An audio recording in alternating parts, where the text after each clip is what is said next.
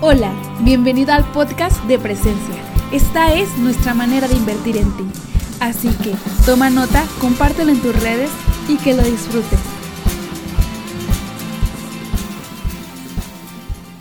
Hoy estamos en una serie que le hemos llamado Hábitos Extraordinarios. Yo quiero compartir contigo 13 hábitos que las personas fuertes no hacen. 13 hábitos que las personas fuertes no hacen.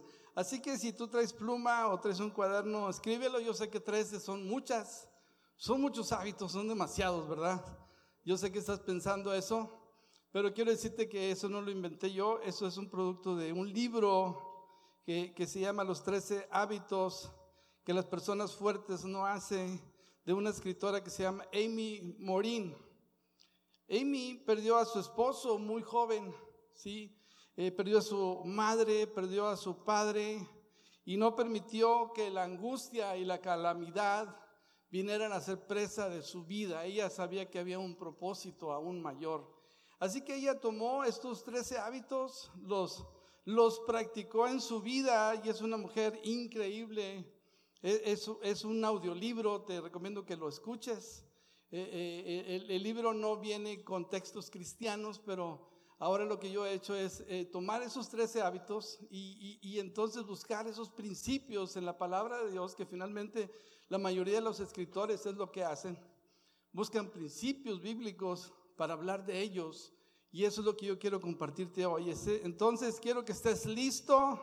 Filipenses 4:8 dice, ahora amados hermanos, una cosa más para terminar, concéntrense en todo lo que es verdadero todo lo honorable, todo lo justo, todo lo puro, todo lo bello y todo lo admirable.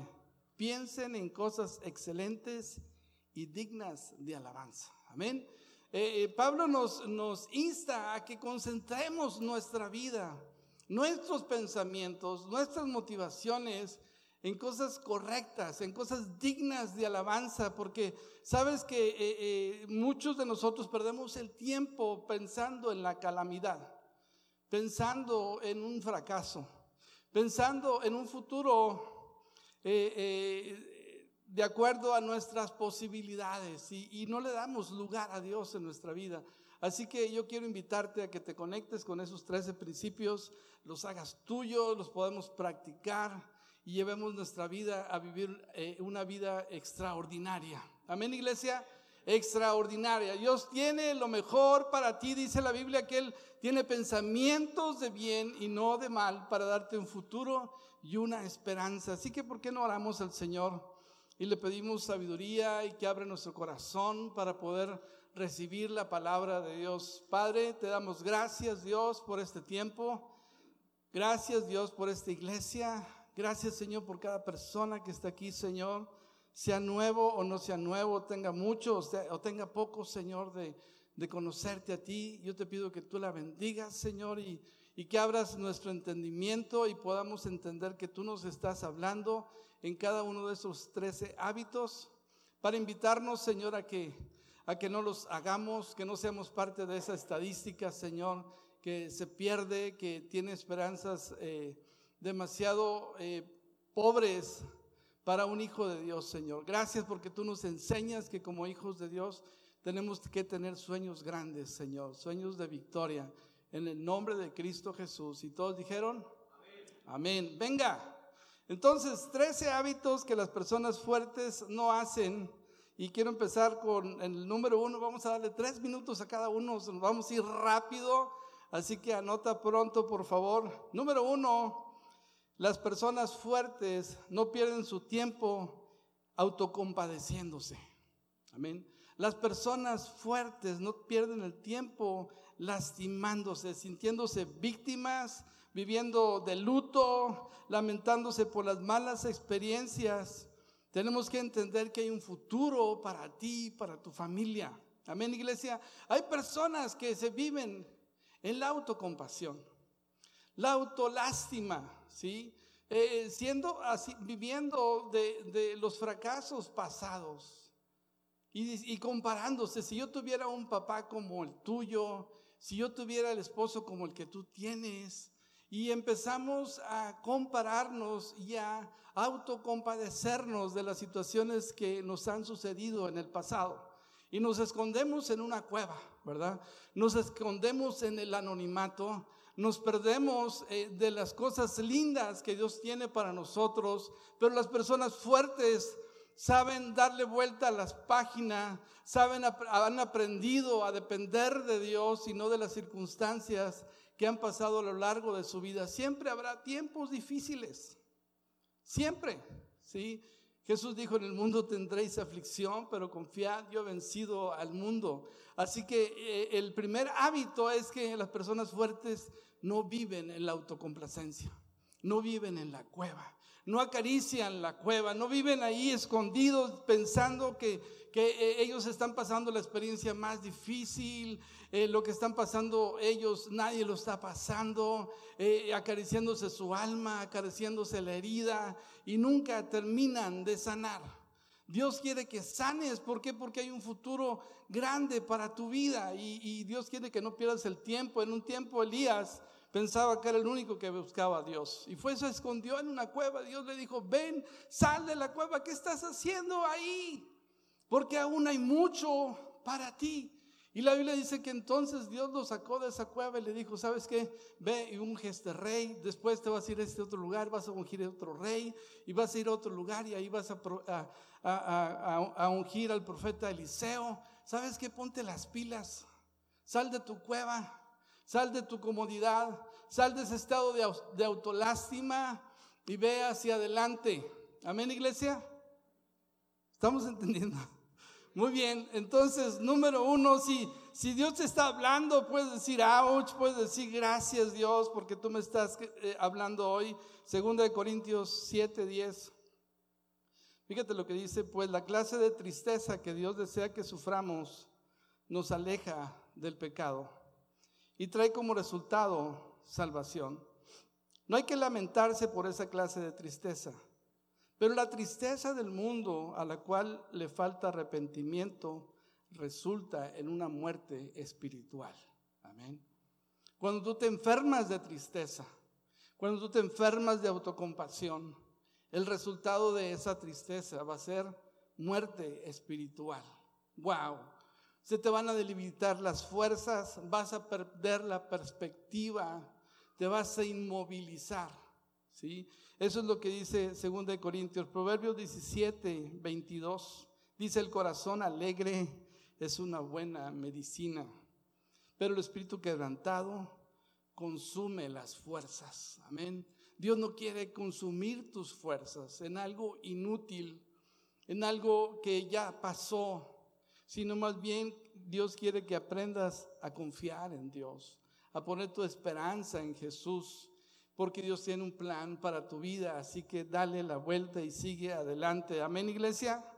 Número dos, las personas fuertes no regalan su paz. ¿sí? Las personas fuertes venden cara su paz, no tienen una paz barata. ¿sí? La paz que Jesús compró para tu vida, Jesús dijo, mi paz os doy, mi paz os dejo, no es como el mundo la da. ¿sí?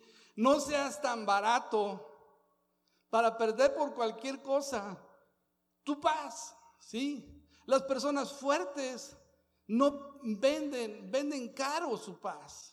No permiten que otras personas vengan a robarle y a quitarle su paz. ¿Sí estás entendiendo eso? Si no se irritan con facilidad. No, no, no, permiten que personas controlen sus sentimientos o los manipulen y los hagan llorar, los hagan quebrantarse, saben dominarse a sí mismo, porque saben que la paz que tienen le costó mucho a Jesús. Amén. Samuel dice eso, sus hermanos les empiezan, le empiezan a tirar, le empiezan a decir cosas, y dice, mira, mi paz es cara. yo no me voy a enojar, mi paz es cara. Mi paz es muy cara, así que dime lo que quieras, yo no voy a perder mi paz. Yo voy a estar tranquilo, voy a estar gozoso porque mi paz le costó mucho a Jesús. Eclesiastés 7:9 dice, controla tu carácter, porque el enojo es el distintivo de los necios. Amén. controla tu carácter. Salmo 34, 14 dice, apártate del mal y haz el bien, busca la paz y síguela. Escoge tus batallas, no te enganches, que nada robe tu paz. ¿sí? No te enojes con facilidad, no te irrites con facilidad.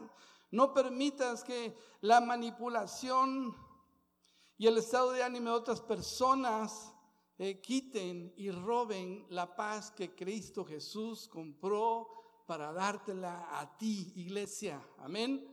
Amén, iglesia. ¿Estamos entendiendo? ¿Sí? Muy bien. Número tres. Las personas fuertes no evitan el cambio. ¿Sí? El cambio es lo único constante en la vida. Todo cambia. Todo cambia. La Biblia dice que son nuevas sus misericordias cada mañana. Lo único que no cambia es Dios. Las circunstancias cambian, la salud cambia, las estaciones cambian, las personas cambian. Entonces, eh, no evites el cambio, no te aferres a cambiar. ¿sí? Hay personas que se aferran a un negocio cuando ya la temporada y el ciclo de ese negocio ya pasó, pero están empecinadas en seguir vendiendo, eh, voy a decir una tontería, eh, cámaras que necesitan revelado cuando, con rollo, ¿verdad? Cuando ya no se usan, ¿sí? Personas que se quedan atadas en el pasado y, no permiten los cambios. vivimos un tiempo de constante cambio. El mundo está cambiando constantemente. Tú no puedes detener eso. Tú no puedes detener la cultura. Tú no puedes detener las cosas que están cambiando o eres parte de la, del cambio y te reinventas y te redefines y aprendes a disfrutar las cosas que vienen y ser parte de ello, en lugar de ser alguien que está totalmente alejado, ¿sí? ignorando el cambio. El cambio va a suceder, quieras o no. Amén. Tenemos que entender, David dice que él fue un hombre entendido y sabio en su tiempo, él impactó su generación. David se, adaptó a las circunstancias y creo que es algo muy importante. Las personas fuertes se adaptan a los cambios. Amén. No evitan los cambios. Dice Eclesiastés 7:14. Dice, en el día del bien goza del bien y en el día de la adversidad considera. Dios hizo tanto lo uno como lo otro, a fin de que el hombre nadie, nada halle después de él. Amén. Aprende y entiende que el Dios tiene el control y de lo bueno y lo malo. Solo Dios no cambia. Amén, iglesia. Dígale conmigo, Dios no cambia. Muy bien, número cuatro.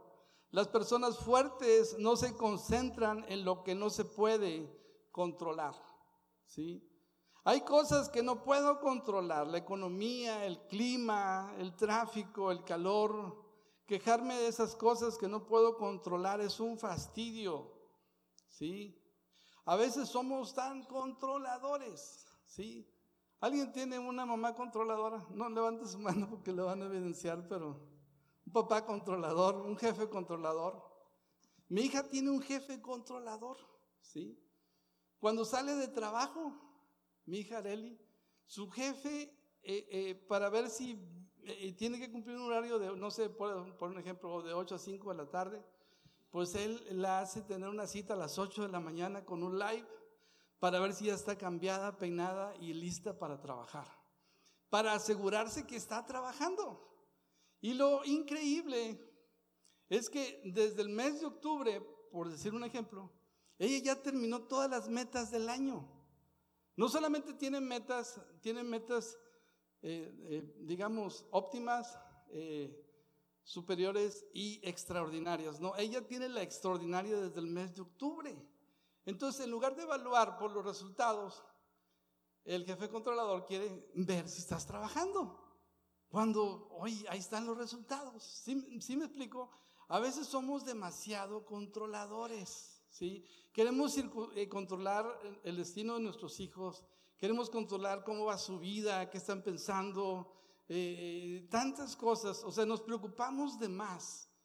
Que no significa que no nos preocupemos, nos preocupamos de más y no le damos el lugar al Espíritu Santo a que Él venga a, ordenar sus vidas, a, tocar sus corazones y nos llenamos de angustia porque queremos dirigir los cables, queremos dirigir eh, eh, este, eh, el destino de nuestra vida, de nuestros hijos y de todo lo que hacemos. Realmente eso es un fastidio. Imagínate si yo fuera así con 12 hijos, estaría en un manicomio ahorita, ¿verdad? ¿Estás de acuerdo? Estaría loco totalmente, pero, pero tenemos entonces las personas fuertes, no se concentran en lo que no pueden controlar, más bien se deleitan en el Señor. Salmo 37, 4 dice, deleítate en el Señor. No dice deleítate en controlar la vida de tus hijos.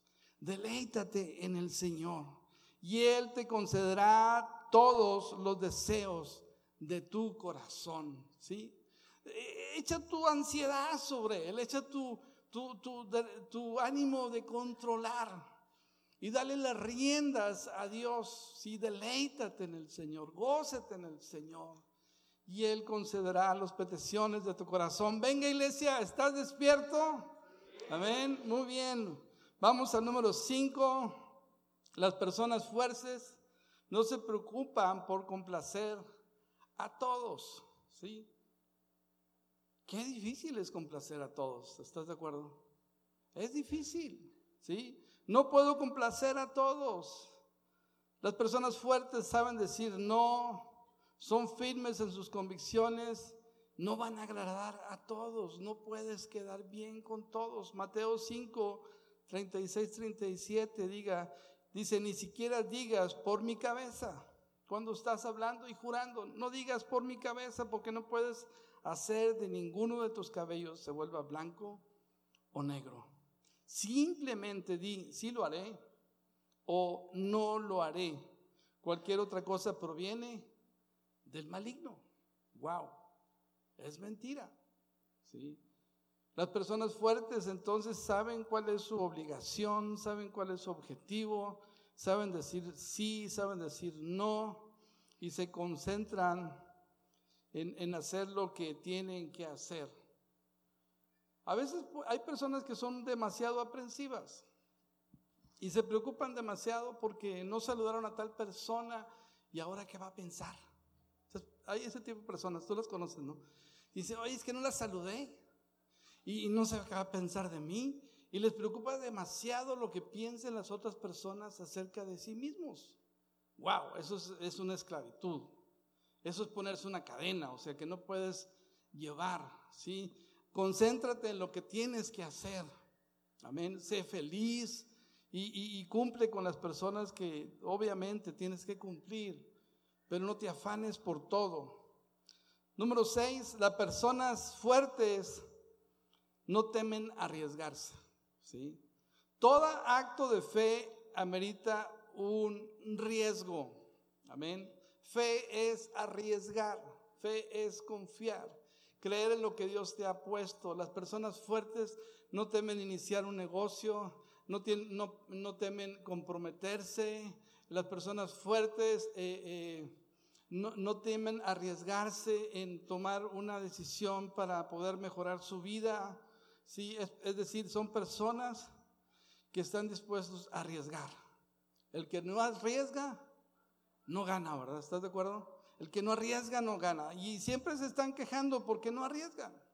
Es que si, yo tuviera este negocio, entonces me iría mejor. Y si yo estudiara esta carrera o esta especialidad, entonces me iría mejor. Si yo estudiara esta maestría, entonces tendría más capacidades para poder crecer en la empresa. Pero no lo haces. Entonces, ¿para qué te quejas? ¿Sí? Arriesgate, ¿sí? Inviértete, gana, ¿sí? Las personas fuertes siempre están arriesgando, ¿sí? Los empresarios siempre están, estamos arriesgando, abriendo una sucursal, pagando una renta, un inventario, contratando personas, y, sabrá Dios si te va a ir bien o no, ¿no? Obviamente la investigación de mercado, la ubicación y una serie de factores son importantes antes de tomar una decisión de negocios para poder garantizar el éxito. Eso, eso es mediante el estudio y la asesoría de otras personas que te puedan aconsejar para decirte sí, dale ahí o no le des ahí, o espérate, ¿verdad? Entonces, asumir riesgos es de personas fuertes. Número siete, las personas fuertes no viven en el pasado, ¿sí? Hay personas que dicen el pasado siempre fue mejor. Hay personas en Monterrey, amigos míos, que siguen deseando el tiempo cuando yo era pastor de jóvenes, ¿sí? Siguen diciendo que esos tiempos fueron los mejores de su vida, ¿sí? Y ya pasaron más de 30 años y siguen diciendo que ese tiempo fue mejor de sus vidas. Si fue bueno, qué bueno, pero yo estoy viviendo tiempos mejores ahora que antes y eso es una decisión tuya. No puedes vivir en el pasado, no puedes ser presa del pasado. ¿sí? No puedes estar añorando el pasado como lo mejor de tu vida y no arriesgarte a ir hacia adelante por lo que Dios tiene para ti. No vivas en el pasado. Eclesiastés capítulo 5, versículos 19 y 20. Y date cuenta que cada uno de estos hábitos son reales. Son sencillos y son sencillos, pero muchos están atrapados en la autolástima, muchos están atrapados en no arriesgar, muchos están atrapados viviendo del pasado de lo que le hizo su abuelita hace 20 años, de lo que le hizo su papá hace 25 años. Y viven ahí atorados. Dios no quiere que estés atorado. Amén. Dios quiere que seas libre y vivas la vida increíble que Dios tiene para ti. Amén, iglesia. Dios quiere que vivas esa vida increíble que Dios tiene para ti. Eclesiastés 5, 19 y 20 dice, también es algo bueno. Fíjate, este, pasaje está increíble. Eclesiastés 5, 19 y 20 en la Reina Valera 60 dice, también es algo bueno recibir riquezas de parte de Dios y la buena salud para disfrutarlas, ¿sí? Fíjate bien que las riquezas y la salud vienen de parte de Dios. Dice, disfrutar, disfrutar del trabajo y aceptar lo que depara la vida son un verdadero regalo de Dios. Ahora date cuenta de lo que sigue. A esas personas Dios las mantiene ocupadas en disfrutar de la vida que no pasan tiempo rumiando el pasado. Wow. Rumiar el pasado, remasticar el pasado, ¿sí? Te hace perder la experiencia de disfrutar lo que tienes ahora. Disfrutar tu salud, disfrutar tu trabajo, disfrutar tus hijos, disfrutar tu familia, disfrutar la comida, disfrutar la iglesia. Pero dice la Biblia que estas personas no se pasan el tiempo rumiando el pasado. Wow. Y ahí mismo Filipenses 3, 13 y 14 en este hábito. Dice, no, amados hermanos, no lo he logrado, pero me concentro únicamente en esto Olvido el pasado y fijo la mirada en lo que tengo por delante. Y así avanzo hasta llegar al fin de la carrera para recibir el premio celestial, el cual Dios nos llama por medio de Cristo Jesús. ¿Tú quieres ir hacia adelante? Sí, tienes que olvidar el pasado. Amén. Tú no puedes disfrutar el futuro y las bendiciones de Dios si no estás dispuesto a enterrar el pasado y ir por lo que Dios tiene para tu vida, iglesia. Amén. Dios tiene un futuro de gloria para ti. Así que vamos hacia adelante. Venga, ¿por qué no le das un aplauso al Señor, iglesia?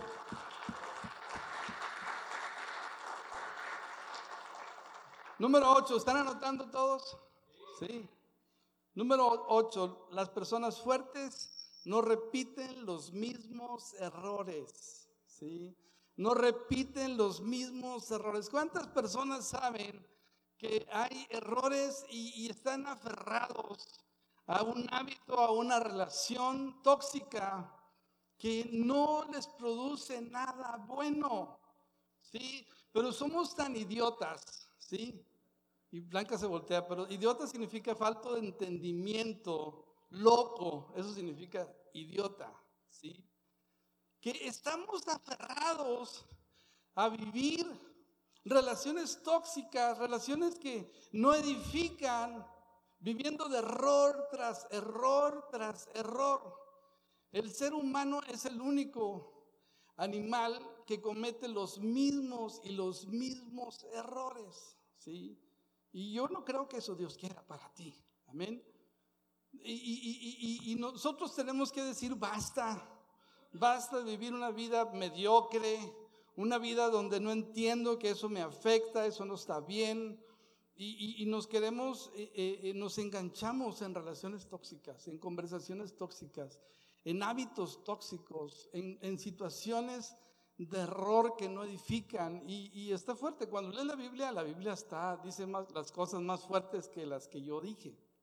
¿Sí? Ahí les va una, por ejemplo, Proverbios 26, 11 dice, así como el perro vuelve al vómito, el necio repite su necedad. ¡Wow! Y le dices a un joven, oye, eso está mal, y sabe que está mal, pero como el perro vuelve al vómito y repite la misma necedad. ¿Por qué somos tan necios? ¿Sí? Somos muy necios. No entendemos que hay cosas mejores y excelentes. La vida buena, escúchame bien esto, la vida buena que yo vivo no fue producto de repetir errores y conductas, sino fue el resultado de decir no a errores y prácticas que no eran buenas para buscar lo excelente y lo mejor. Amén, iglesia. Si tú quieres algo bueno y excelente, tienes que dejar lo malo y seguir lo bueno. Si no, ¿cómo quieres recibir lo bueno si estás aferrado a vivir en tus mismos errores, en tus mismos fracasos? ¿Alguien puede decir, ouch? ¿Sí? Al menos, ¿sí? Proverbios 19.3 dice, la gente arruina su vida por su propia necedad y después se enoja con el Señor. Hay personas en las iglesias enojadas con Dios. Hay personas que dicen, a mí Dios no me responde. Hay personas que se quejan de la vida y se quejan de las circunstancias. Pero date cuenta que muchas de esas personas tienen un corazón necio y no han querido dejar su mala conducta. Viven viviendo en los mismos errores. Wow. Wow. Número nueve. Las personas fuertes no les gusta el éxito, no, no, les, eh, no les duele el éxito de los demás. No tienen envidia de la gente que le va bien, de la gente que prospera, de la gente que está mejor que nosotros. Las personas exitosas saben eh, jalar a gente exitosa. Amén. La gente exitosa jala gente exitosa. La gente nefasta jala gente nefasta. La gente drogadicta jala gente drogadicta. ¿Estás de acuerdo? Eh, los nerds jalan a los nerds. Los que les gusta desperdiciar el tiempo, pues van a encontrar otros chavos que también no les interesa la escuela, no les interesa el futuro y quieren eh, eh, malbaratar su vida. ¿Sí? Pero quiero que leamos un pasaje, Eclesiastes 4:4. Luego observé que la mayoría de la gente le interesa alcanzar el éxito porque, le, porque envidia a su vecino. Pero eso también, pero, pero eso tampoco tiene sentido. Es como perseguir el viento. Y tú me puedes decir, Ricardo, y un ejemplo práctico bíblico, Saúl. Saúl vivió siendo un rey envidiando a David. ¿Te das cuenta cómo la envidia por el éxito de, de alguien cercano hizo que un rey perdiera la brújula? Y eso es tan real, ¿sí? Esto es tan real que está escrito en la Biblia. Saúl terminó consultando a una bruja, a una hechicera, después de ser un hombre ungido por Dios ungido por el, por el, profeta Samuel. No por cualquier profetilla, chafo, barato. No por Samuel. Samuel lo ungió por rey de Israel. Pero en lugar de tener la capacidad, y fíjate que ese es mucho problema del liderazgo, en lugar de tener la capacidad de agarrar líderes fuertes que se sumaran a él para que su liderazgo subiera, lo quiso destruir pensando que después David lo podía sustituir como rey.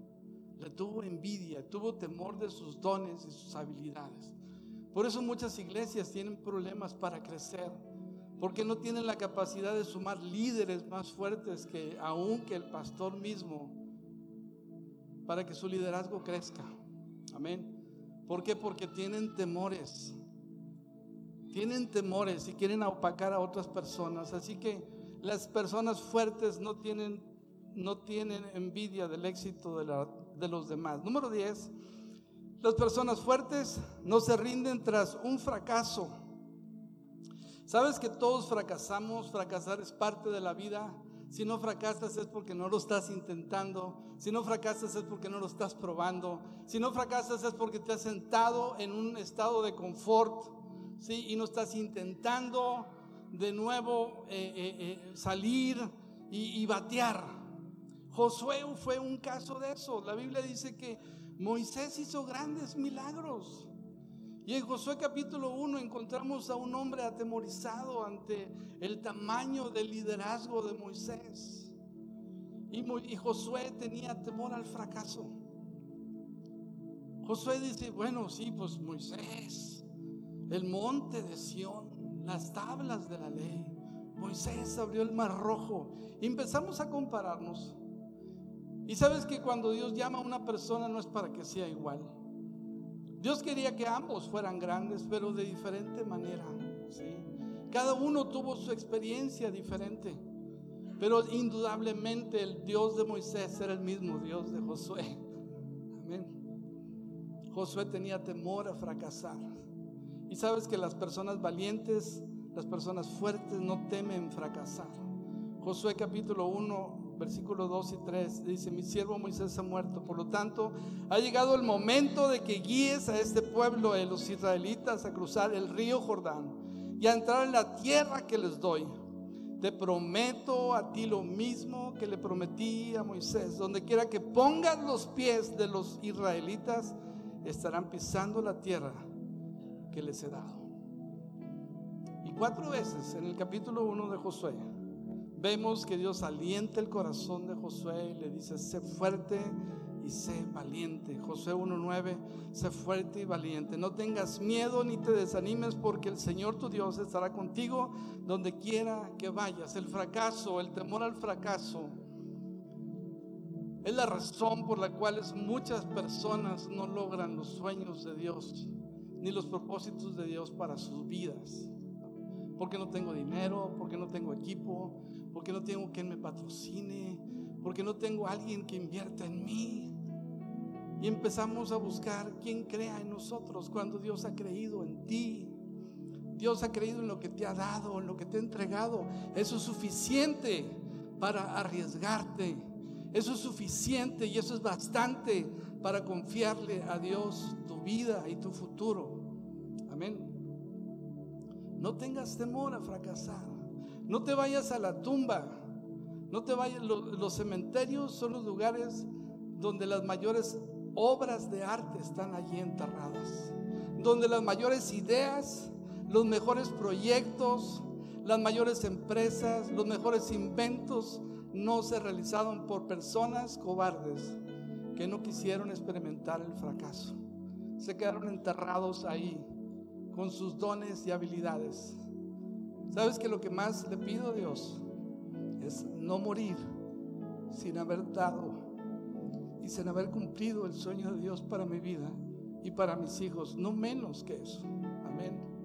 Lucho por eso, contra el temor, contra el temor al fracaso, contra las cosas que no tenemos, pero confiamos en un Dios grande, en un Dios poderoso, en un Dios supremo. Amén, iglesia en un Dios que nos ama con amor eterno. Amén. En un Dios que lo ha dado todo para que no fracases y que te dice, ve, sé fuerte y valiente. Número 11, los líderes fuertes no tienen temor a la soledad.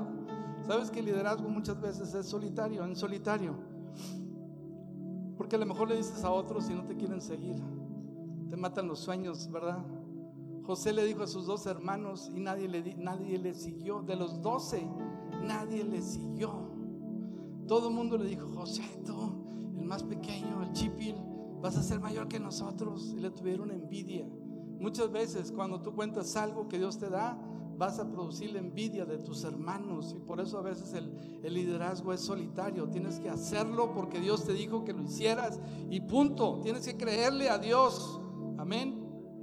Tienes que creerle a Dios. Jesús estaba solo en el monte Getsemaní y le dijo a sus discípulos que acaso no pudieron orar aunque sea una hora. Él estaba solo. Cuando murió estaba solo. Todos corrieron, le dejaron solo. El liderazgo es solitario. Y tú tienes que aprender a luchar contra la soledad, ¿sí? Obviamente buscas amigos, obviamente, pero eso no te define, porque el corazón de un líder tiene un motor muy fuerte, un motor interno que lo hace caminar, aunque su esposa le diga que no, aunque tus hijos le digan estás loco, él tiene una visión clara y él sigue adelante. Amén. Un líder no se detiene. Amén. Un hombre de Dios no se detiene porque sabe que hay alguien más grande que las circunstancias. Wow.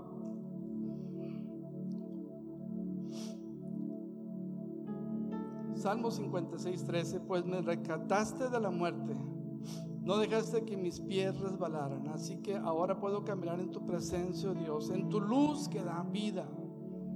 Un, un hombre, un líder busca la intimidad con Dios. Número 12, las personas fuertes no sienten que el mundo les debe algo.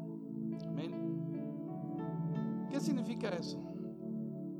Estas personas no le echan la culpa de su suerte al gobierno. Es que por mi mamá, es porque fue abusado, es porque, porque tuve una infancia desgraciada, porque tuve gracias, porque tuve eh, una experiencia que marcó mi vida, ¿sí? Sino se pueden sobreponer a esas circunstancias, ¿sí? Tenemos la gracia de Jesucristo que es suficiente para nosotros. Amén. En Cristo somos limpios, somos perdonados, somos aceptados, somos amados. Así que no sientas que el mundo te debe algo. No pienses que por la culpa de tu papá, del gobierno, de tu esposo, de tu esposa, estás como estás, ¿sí? Si no puedes decir Dios es mi esperanza. Efesios 3:19 dice, es mi deseo que experimenten el amor de Cristo, aun cuando es demasiado grande para comprenderlo todo. Entonces serán completos con toda la plenitud de la verdad y el poder que proviene de Dios. En Cristo lo tenemos todo, iglesia, para vivir vidas increíbles.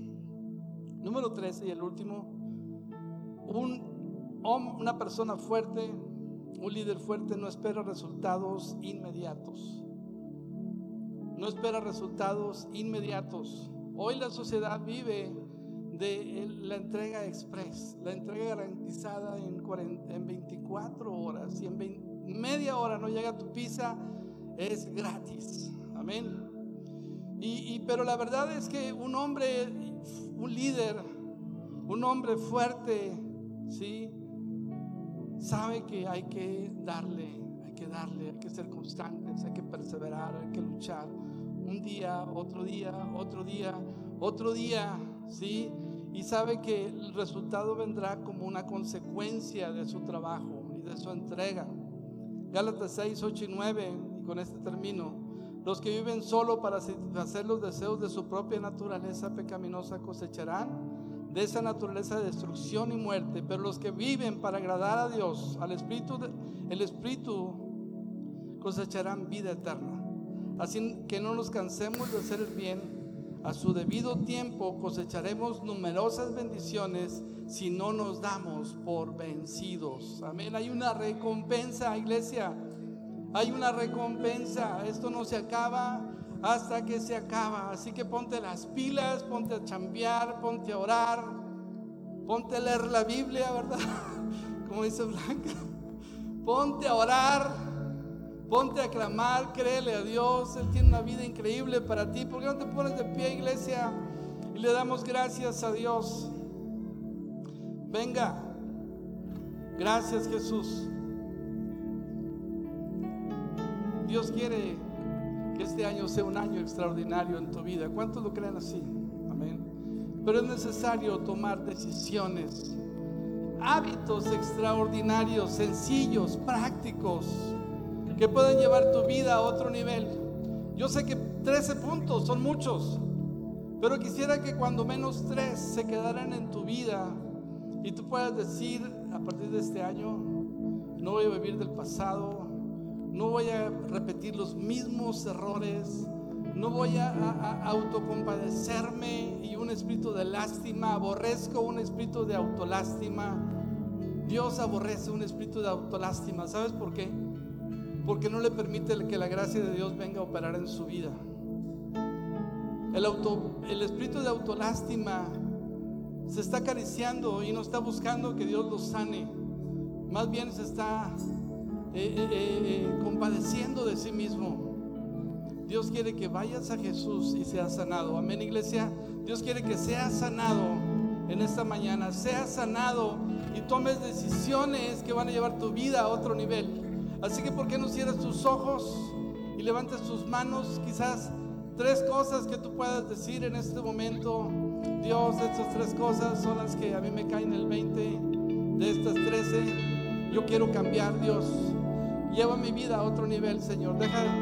Quiero dejar de quejarme, Señor, de vivir una vida de autolástima, de vivir del pasado, de cometer los mismos errores, Dios. Gracias porque tienes una vida increíble para mí. Gracias porque tienes un futuro glorioso para mí, Señor. Hay un futuro y hay una esperanza para los hijos de Dios, Señor. Y en ti podemos encontrar el recurso necesario, Señor, para que podamos vivir vidas increíbles. En el nombre de Cristo Jesús, gracias Jesús, gracias. Y en ti confiaré, tu promesa sigue en pie, tú eres fiel. Esperamos si este mensaje haya sido edificante. Suscríbete y compártelo con un amigo. Nos vemos pronto.